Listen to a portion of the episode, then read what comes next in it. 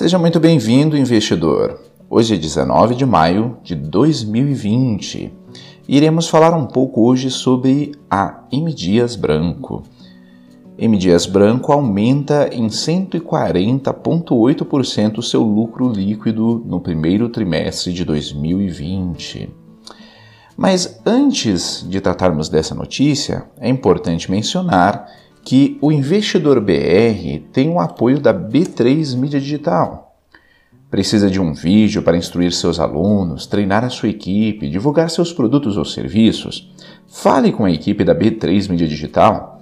B3 Mídia Digital, criando vídeos que encantam o seu público. Informações de contato na descrição do vídeo. E se você ainda não é inscrito no canal do Investidor BR no YouTube, não deixe de se inscrever no canal e ativar as notificações para receber as nossas novidades. Pois bem, segundo noticiado pelo portal de notícias Suno Notícias, M. Dias Branco aumenta em 140,8% o seu lucro líquido no primeiro trimestre de 2020. A M. Dias Branco registrou um crescimento de 140,8% em seu lucro líquido no primeiro trimestre de 2020 e os resultados trimestrais foram divulgados na última sexta-feira, 8 de maio, pela produtora de alimentos.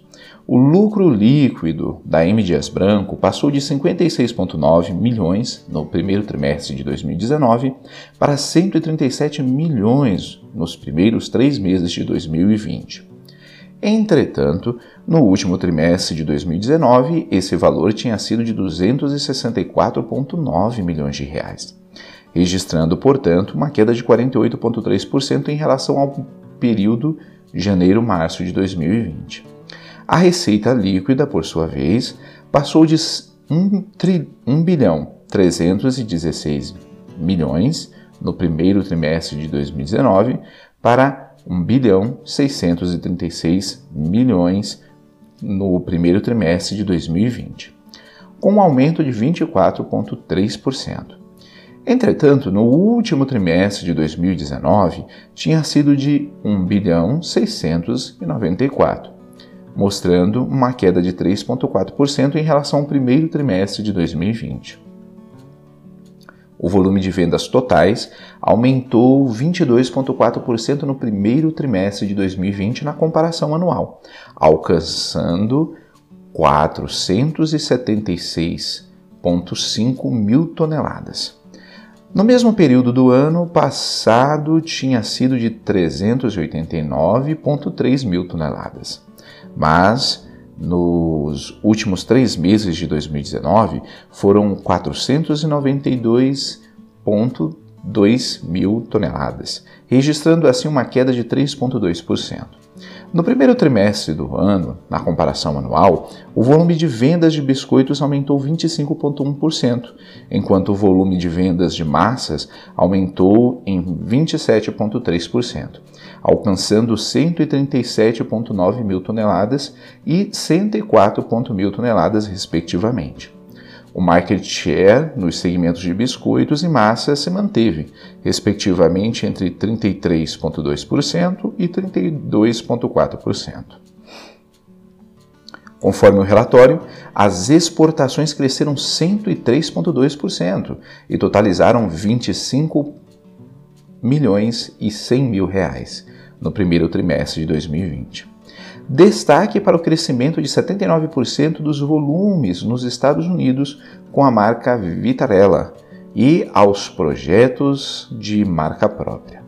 O crescimento da, das exportações segue o plano de lançarmos produtos e embalagens adaptados aos mercados internacionais e ao foco em mercados com maior potencial de expansão, como América do Sul, Estados Unidos, África e América Central, salientou a M. Dias Branco no documento.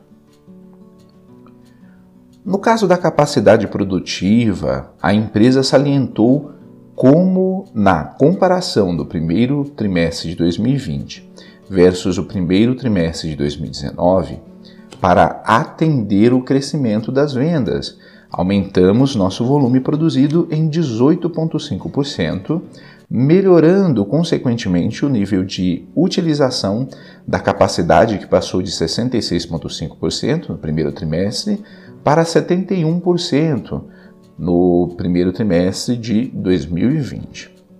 Aumento de 4,5 pp.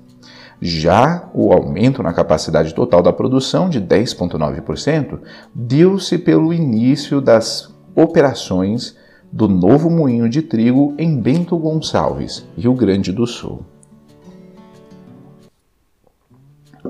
O EBITDA, que é o lucro antes dos juros, impostos e depreciação e amortização, ficou em 228 milhões e 500 mil reais. O valor representa uma alta de 103,8% em comparação com o mesmo período de 2019, quando tinha sido de 112 milhões e 100 mil reais. Entretanto, representa uma baixa de 21% em relação ao último trimestre de 2019, quando tinha sido de 289 milhões e 200 mil reais. Por sua vez, a margem EBITDA aumentou 5,5 pontos percentuais na comparação anual.